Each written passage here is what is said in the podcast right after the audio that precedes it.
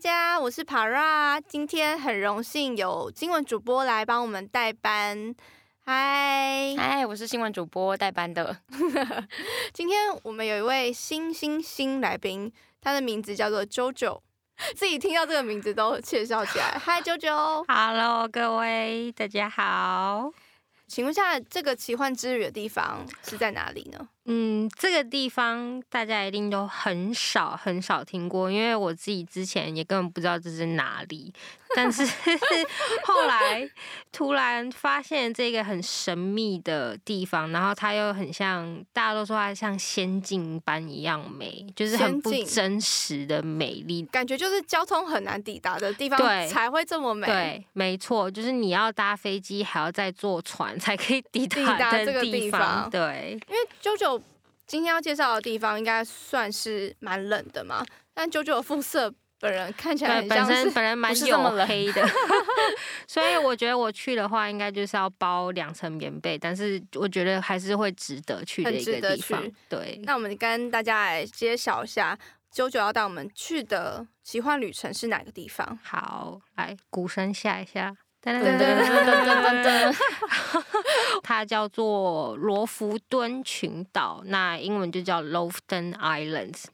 它事实上是隶属于挪威的一个岛。对，但是它也不是只是一个岛，它事实上是四个大岛跟三个小岛组成的，所以它看起来就很像一块一块一块块东西，但是它连接起来就是一个岛的形状。我刚听到挪威这两个字就已经眼睛亮了，很冷很冷的感觉。对，但是这里有一个。我觉得，我觉得我自己去的话，可以 maybe 在生存有更多生存空间，是因为，因为它很特别，它就是它的地理位置啊，因为它有北大西洋。暖流经过，所以它事实上比同纬度的地方都还要来的温暖哦。对，所以它夏天事实上可以到二十五到二十六度，就是我们亚 台湾人还可以生存的一个温度。对，新闻主播我去过一个让你觉得很印象深刻、很冷的地国家，很冷的地方吗？我觉得就好像我去过最多就土耳其啊。但土耳其冬天的时候应该也蛮冷的，对不对？有啊，有到负十几度，我已经觉得我要死掉了。那我想我知道一下，JoJo 跟我们介绍的罗浮敦、罗波敦不是罗波罗浮敦群岛，嗯，呃，它最冷的时候，哎、欸，不，闭嘴，最冷的时候会到几度？最冷的时候，冬天，因为它冬天是上有永昼的，哎、不是讲错，永永昼是它的颠倒，永。夜嘛，就是你看不到太阳的时候，大概应该会有负十甚至到二十度的低温。我现在有一位友人，目前正在罗浮敦，那他目前的气温是零下负一度，现在已经现在才十月中而已。对，然后那位友人没有带暖暖包去，所以他应该瑟瑟发抖，瑟瑟发抖，对，瑟瑟发抖中，但是。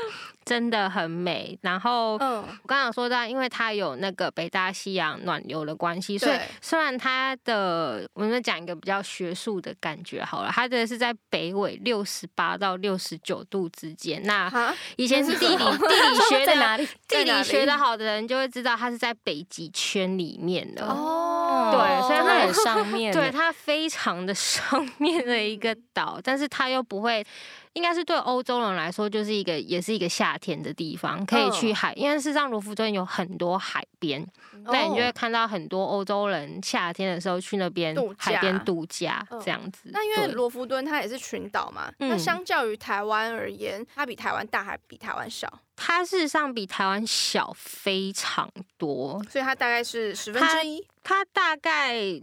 我得我得讲一个比较维基百科的数字，让大家去 想一下，它的总面积是。一千两百二十七平方公里，那是多大呢？那，那台湾，我们以台湾来做比较好了。台湾总共是三万五千平方公里，所以大家数学好了，赶快十分之一吗？不到十分之一，不到吧？哦、不到，不到，不到。对，哇，我没有在算，但应该就是比较小，就一个两千多，一个小很多。对，那我们以它的总人口数来说，你就会真的觉得它就很小，因为它的总人口数大概只有两万四千五百人而已，好少，很少哎、欸。对，它就是一一个没有什么人在住的一个岛屿，所以我觉得啦，是仙境，是是只有神仙才会对才可以去的地方，是因为没有人，所以是仙境，对，差不多，应该是住精灵吧？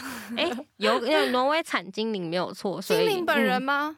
嗯精灵，这个我就要我要帮你扣一扣印一下。那个 目前在罗浮敦有人，但是出生在罗浮敦的人，耳朵都会尖尖的，然后是精灵，对，都是精灵。Maybe 这就是看大家之后有没有想要，希望我们待会聊完之后，大家也想要去看看那边会不会真的有精灵的存在。感觉听起来要自己去，可能对有些人来说还是有一点难度。那如果市面上的旅行团的话，通常我们要怎么飞过去那边，或是他有什么行程的建议吗？嗯，这个的话，因为他刚刚有说到，他真的还蛮难抵达的。你基本 上你就是要要降落，没有啦。对，九天玄女应该会比较轻松点，但是以我们。正常人来说，我们坐一个很长途的飞机到挪威奥斯陆 （Oslo） 的大城，主要大城市。哦，对，那毕竟你已经飞了一个大概将近十个小时的飞机，那一般的团体的话，他都会先在大城市 Oslo 住个一个晚上，然后做一个简单的 City Tour。毕竟你去，你都已经到了北欧了，你不多去一个城市，那太可惜了。对啊，所以我们就 Oslo 住一晚之后逛一下，嗯，然后隔天我们要坐一个很早的国内班机。等一下，我有 个问题，就是我们的友人他有在奥斯陆有一个 tour 吗？他在那边可以买冬衣吧？他没买。他可以，但是他说他买不下手，因为 他有人据有人的 消息来说，他本来想要偷偷去吃大麦克，但是一份大麦克要五百块台币。哇，哇，所以他 跨不下去。真的是北欧哎。对啊，好，不好意思，刚刚打断你。那你刚刚说我们到奥斯陆之后要怎么样到那个罗夫敦？对，那如果通常到奥斯陆的话，如果你的钱钱比较多，嗯、那你也可以再用奥斯陆奥斯陆，然后再再搭一段国内班机。嗯、然后通常我们是可以飞到离呃罗夫敦再更近的。一个城市，这个城市可能会是 Tromso 叫特鲁萨姆。嗯、虽然中文有很多不一样的翻译，但是好难哦。对，英文就叫 Tromso，。对，大家一起学英 文，中文听起来不一样。对。但是如果你是想要比较多钱钱比较少的朋友，对，钱钱比较少的朋友的话，那我们可能就是 Oslo 飞一个内陆的航班到。我们叫做巴豆，然后中文叫做博多。哦，对，然后是日本吗？是有一点的感觉。对，博多。然后到博多的时候呢，你可以再搭一段车上游轮。所以我觉得自己是，我觉得如果是我的话，对，我会喜欢，因为在博多巴豆那个地方，事实上有很多租车的公司。嗯、那事实上。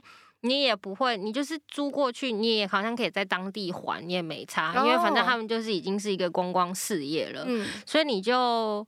坐那个车上游轮，虽然车上游轮有点久，但是你也可以看风景，或者你就是小睡一下，大概三个小时的游轮时间。OK 啊，OK。对，你就睡一下，哎，起来就到罗浮敦岛了，方便啊。嗯，听起来不错。而且到了当地，就直接开着你的车下船。对啊，对啊，你就看一下，然后你就可以就是吃个晚餐，然后就去啊，不能太早睡，因为会有很 很特别的东西等着你。什 什什什么东西？熊？哎，熊应该是没有，但是有很美丽的仙境般的。极光。哦，对，重点，重点，重点来了，重点，对，好，那我们好，这个重点我们大家可以再详细细说，但是就是以行程上来说的话，那我们从巴豆到坐船就会先到罗浮敦的叫莫斯克内斯。他们的地名都记不起来，超老舌。你知道，我那时候在想说，我的中文应该要怎么样给他翻，大家会可能比较记得的。很难，真的太难了。好，对。然后你到了莫斯科内斯之后呢，你就可以。正式抵达罗浮敦群岛了，那不容易。对，不容易。多久之后才会正式抵达？对，以好，我们以一般班机来讲好了，你大概 Oslo 到巴豆的话，你大概中午左右十一点就会到巴豆了。那你在巴豆可能吃个饭。逛一下那边的超市，买一下补给品，嗯、然后你就要再坐三个小时的船。船那船大概不多，真的不多，它一天可能只有两到三班。哦，那大部分人都会选择下午四点那一班。嗯，所以你四点坐过去，大概七点半八点刚好吃晚餐。还不错哎、欸，对，衔接都蛮好，就是在吃饭的那个时间点上，它就会抵达。然后你在船上就可以吃你买补给品的零食，这样子 差不多。对，好，那我想要问 JoJo 啊，像通常你自己在安排你的旅程的时候，嗯、你有没有一些你特别在意的规划？比如说像住宿的部分，或是景点啊？注重的有有，因为我自己还蛮爱自助旅游的，的然后就是我我会 care，就是我要去的地方，我可以看得到那个城市或是那个国家它最特别的东西。嗯，那我讲我自己之前去越南旅游来当例子好了，因为我去越南我是去了一个月。然后我是从北越玩到南越，我自己一个人，那我就会把我的旅游基金省在住宿，我几乎每天晚上都是住青年旅社。哇，对，那青年旅社的话，它事实上换算成台币一个晚上不到四百块，嗯，很便宜。对，但是呃，毕竟这些钱省下来之后，我就是比如说我到了最后一个城市，我的 last stop 的时候，我想要给自己一个。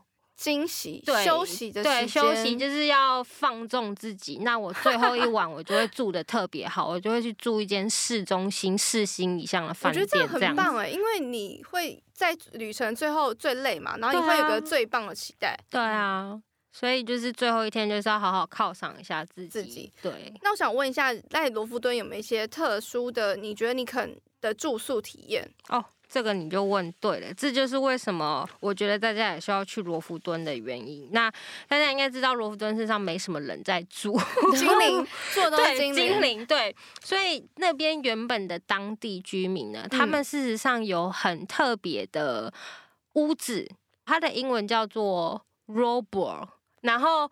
中文听起来就很像 萝卜对，对，所以我们呃就会叫这些当地人居住的房子叫做萝卜小屋。这真的是你拔萝卜那个萝卜，很可爱。为什么会有这个小屋？呃，因为罗浮敦群岛它从呃历史上以来，事实上它是维京时代就有的，因为毕竟它是挪威嘛，所以那边就是以渔业为主。哦、嗯，对，所以它那边的小屋就是它的设计都是可以，就是比较让那些的渔夫可以方便捕鱼，然后晒干，然后再加工制成一些鱼的一些，比如说鱼子酱啊、鱼干啊。然后生鱼片那些熏鲑鱼什么东西的，所以他们的萝卜小屋就是渔夫小屋，他们都是盖成这样一整排的，靠就靠在沿海旁边，对，都会靠在沿海岸。就是他如果渔夫他捕完鱼之后，他就可以顺便进去他家里面，然后开始加工这些鱼鱼货。所以他他的是以前的。渔夫留下来的房子吗？还是对对对，就是他们，甚至有些当地人，他也还是住在那一种的，哦、对，就是罗浮敦当地人住在那边。但是因为他们现在看到光光的那一扇明 光，哦、他们觉得哎、欸，好像有的人来可以 赚一点钱钱的感觉，所以他们就会把它。打造成就是比较没有这么乡村朴实的感觉，嗯、他们会把它应该也是也是有那个朴实感在，但是让你多了一份在家的感觉。哦、所以它那些萝卜小屋，它里面就很像一个一个的小木屋。哦，oh, 对，就好像温馨可爱的对对，如果我们去亲近农场好了，嗯，但是农场是在山上嘛，对，但是它这里的农场小屋就是在海边的，在岸边的那一种。所以其实他们离呃海景第一排就是 view 也会是最好的。对，呃，我这里有很推荐有一间是，但是这个就是你的。钱钱要抠一点点，然后你的手脚也要动作快一点，因为毕竟他定的话，你大概都要半年前就要先给他定下去。对，因为他很抢手，他很大一个呃住宿的园区了，他甚至你入住的时候，他会给你一个。Map 一个地图，哇，告诉你你住的是哪一间小屋，也很像一个游乐场的感觉了。嗯、但是就是每一区，比如说我这一区是靠海的，我这一区是几间房的小屋，嗯嗯、那也有就是可能我这一区它是比较嗯、呃、大或比较小，但是我觉得不管大小，它里面的设备真的都还蛮不错，它都有自己的厨房，嗯嗯嗯，然后重点是有的也还有一些三温暖的设备。哦对，因为那边很冷啊，所以就是晚上一定要泡个澡这样子。我觉得听起来还 蛮适合家庭去的。对，对，因为如果像自助的话，你常常会需要煮啊，就是一个，嗯、我觉得如果跟朋友一起住在那种小屋里面，感觉也是蛮温馨的，就会有一个自己的公共空间，嗯、然后呃洗衣服、煮饭什么的都可以在里面，也算蛮方便。对啊，因为因为其他旅行团可能一般比较常住星级的旅馆，嗯，所以感觉体验会比较不一样。嗯，对，刚刚讲的那一间渔夫小屋，它叫做 Ellison。中文我们就叫做爱丽森好了。好，艾丽森小屋，它是在那个 Hamnoy 那个地方，它离其中一个渔夫小镇很近，是雷纳。大家有时候退而求其次，就是会住在雷纳的渔夫小屋。但是是是我后来自己多做了一点小研究，我觉得爱丽森那一间它的风景很好，嗯、而且它是属于极光很容易爆发爆炸的地方。哇所以如果你你平常是夜猫子，应该就不会有问题。你大概。守夜到大概十二点 半一点左右，你就，就可以，对，你就会看到极光。你刚说要钱钱够多才可以去住小屋嘛？嗯，那渔夫小屋的话，大概一晚晚上一间房子的价格大概是多少？罗弗敦群岛因为它是挪威的嘛，所以它也是用挪威克朗。然后我记得那个时候是，哦、那所以那些渔夫他们现在还是有人在那个房那种房子里面捕鱼吗？还是他们都变成 Airbnb 的屋主？我觉得应该都是有啦，就是因为他那些渔夫小屋，事实上他都有，他还有自己内附自己的餐厅。哦、那他自己可能捕到什么渔获，他就是会煮给客人吃，这样对。哦、我现在稍微补充一下好了，好就是渔夫小屋除了你要很早订以外，它的取消费也蛮。就是蛮高的，蛮高的，对，因为比起一般的饭店，它更来的严格。嗯、你订了之后，你可能想取消的话，你要在九十五天前，所以是哇，三个多月前就要知道你会没事。哦，半年前要订，但是三个月前你要确定要不要去。对，对，没错。有 view 的，你有两间房间，然后两间床，然后也是有厨房啊，这些什么什么什么设备的。它一个晚上是七千块台币，OK，事实上 OK 耶。那台湾的饭店也太贵了吧？对啊，对啊，现在。突然被那房价吓到，对，七千多块感觉是还可以接受的，对啊，而且七千多块不是你一个人睡，你可以睡，你可以对啊，你两张大床的话就情侣嘛，各睡一间，自己有自己的空间也不错，对，对啊，是蛮棒的，嗯，好，那我想问一下，刚刚有讲到我们罗浮敦可以体验渔夫小屋的这种特殊住宿，那有没有一些就是好玩的？景点可以推荐给大家。景点的话，当然也是有，但是它大部分都是在大城市里面。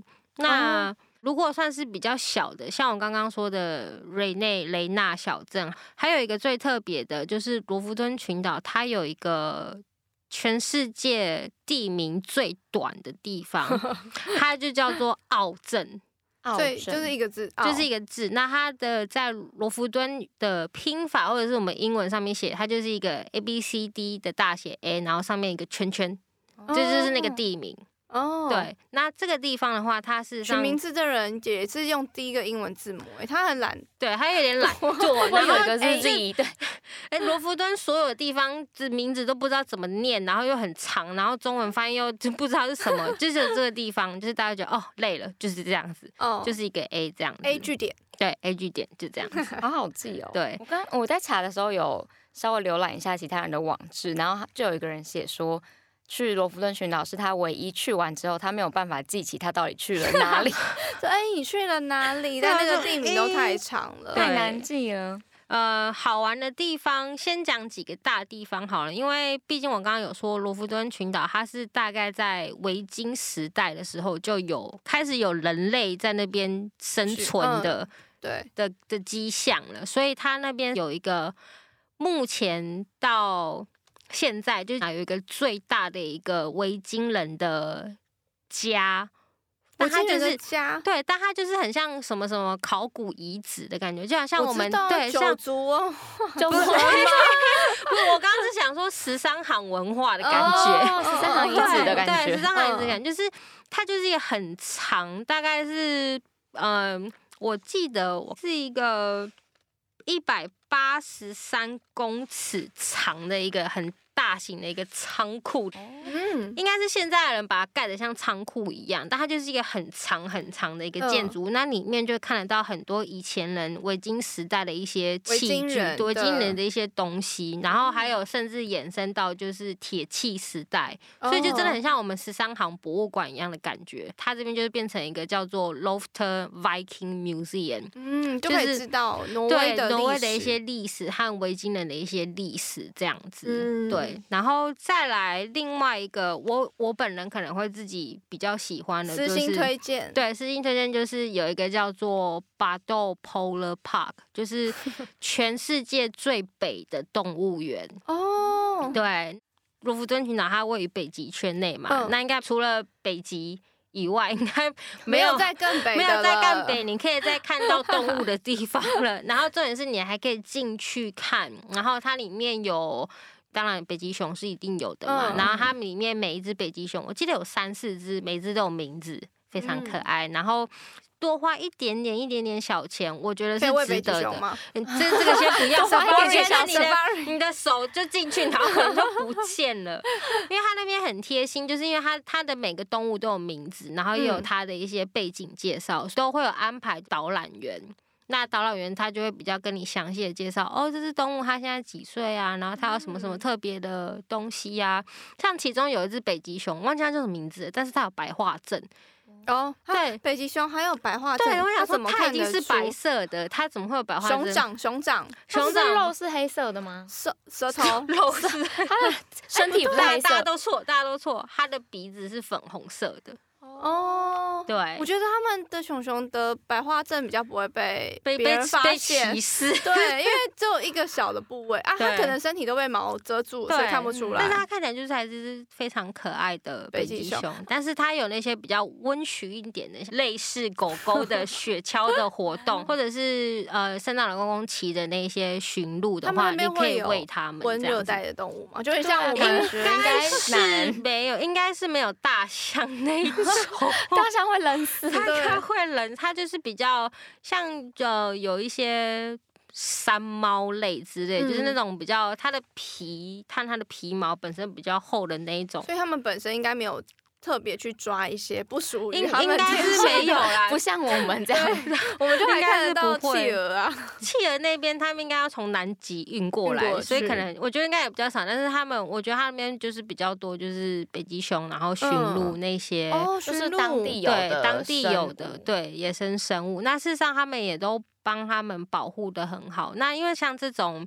我说他们很很保护这些动物，是因为他们并不是像台北动物园二十四小时几乎啦，全年都有营业。嗯、他们通常可能在太冷或是太热，对这些动物它不太适合出来见客人的状况下，他们会提早结束营业，哦、让这些动物去休息，蛮友善的，对，职场友 善，对，职场友善。今天不适合见客，对。所以我觉得北欧啦，以北欧来讲，他们都蛮就是重视这一点的，对。很想去看最北边的动物园。对啊，嗯、想看狼，想把有人丢下去，想把 还是有人不会回来了。有人，有人，有人会去哦，他再过几天会去了。怎么这么幸福？他超幸福的啊！哦、他第一晚就看到极光了，真的是 有人品的有人，有人品，对，有人品的有人。除了在陆地上行走的动物们，有其他？景点是跟非陆地上有关的吗？有精灵，精灵 精灵在空气，空气随时都在你旁边。对，精灵先不先不讲精灵好了，因为他们可能比较难捕捉到。那在那个 Stompson 那一边有一个水族馆，那这个水族馆就是你可以有一点近距离的一些跟动物，嗯、它有一天两次的喂海狮的。表演，所以就是你可以真的就是鱼，然后喂给那海狮，然后那海狮就会这样拍拍拍拍拍拍拍，这样有有有有有那个既视感。对，那事实上这个水族馆它也是放比较多，应该会像我觉得有点像桃园那个 X Park 的感觉，但是我觉得多了。呃喂食秀，然后加上它又是在一个这么北的地方，嗯，你就会想说，这鱼为什么不游泳会冻死之类的 这种问号？但是你就会知道，就是哦，事实上。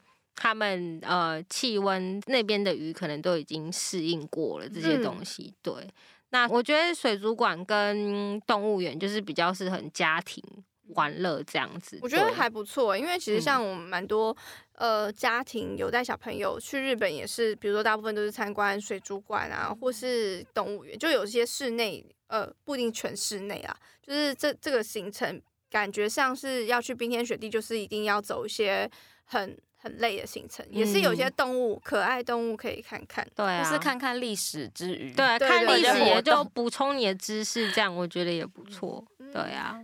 那我知道 JoJo 啊，你自己有一个私心，想要在罗浮敦完成的一件事情，对对，我觉得 这这个应该应该放入每个人去罗浮敦你要做的事情是什么？对，它叫做晒鱼干。那是你本人要去晒鱼干，所以我本 人，我希望我也可以晒鱼干。我想跟当地人怎么学晒鱼干，因为因为刚刚有讲到，因为罗浮敦群岛它本身是一个渔业起家的一个岛屿，嗯、所以那边几乎每个人都会钓鱼。然后他不只会钓鱼，他还会把鱼加工成可以让它变成浅浅的东西 哈，哦，各式各样的浅浅，对，变成浅浅。那鱼干就是一个，他们发现，哎。我好像把这些东西弄成臭臭的之后，好像有人会爱耶。是你是喜欢臭同臭？对，等下你是喜欢鱼的臭味，还是你喜欢干本人？我喜欢那个味道，那个味道，因为我真的也是，因为我本身蛮喜欢吃提鱼的。哦，有的人很奇怪，你是喜欢那种臭臭的味道的人，也不是像我超喜欢吃豆腐乳啊。哦。嗯，那跟鯷鱼还是有差，跟鯷鱼还是有差，对，但是可能我觉得晒鱼干的味道可能会接近鯷鱼，就 maybe 会比它更重。但是我觉得壮观的是，因为他们一次就是很大量的鱼，嗯、然后那些鱼都是超大一只的。我看照片，有人就是哪一种大？是跟手臂一样？我觉得它的一颗头大概可能就是我们的。两颗拳头这么大，而且他们晒鱼干的话，都是会晒鱼头。所以你就看到鱼头吗？那身体他他的身体就是已经被拿去做其他东西了。战争后的画面之类的，对，因为像是我自己，如果像我之前去，我忘记我去哪里了，某一个岛屿国家，它就是有一个战争博物馆，然后里面就是会有一堆骷髅头的东西，这种东西我还蛮爱的，就是我有点比较偏黑暗系列。那你在众多的鱼头，它一次晒应该已经已经是晒很多，它大概就是上万只鱼头，它而且它会架超高，它会架非常的高。所以你会发现人头吗？它就是一个，它就在一个室外，然后你就会发现怎么越来越臭，然后你就看到一个很高大的棚子，然后上面吊满了鱼头，哇，真的有点猎奇。你敢拍照吗？我觉得那个那个拍照拍下来很可怕，你万一在众多的鱼头发现一个人，不是人的，这个不是鱼，应该应该就不是。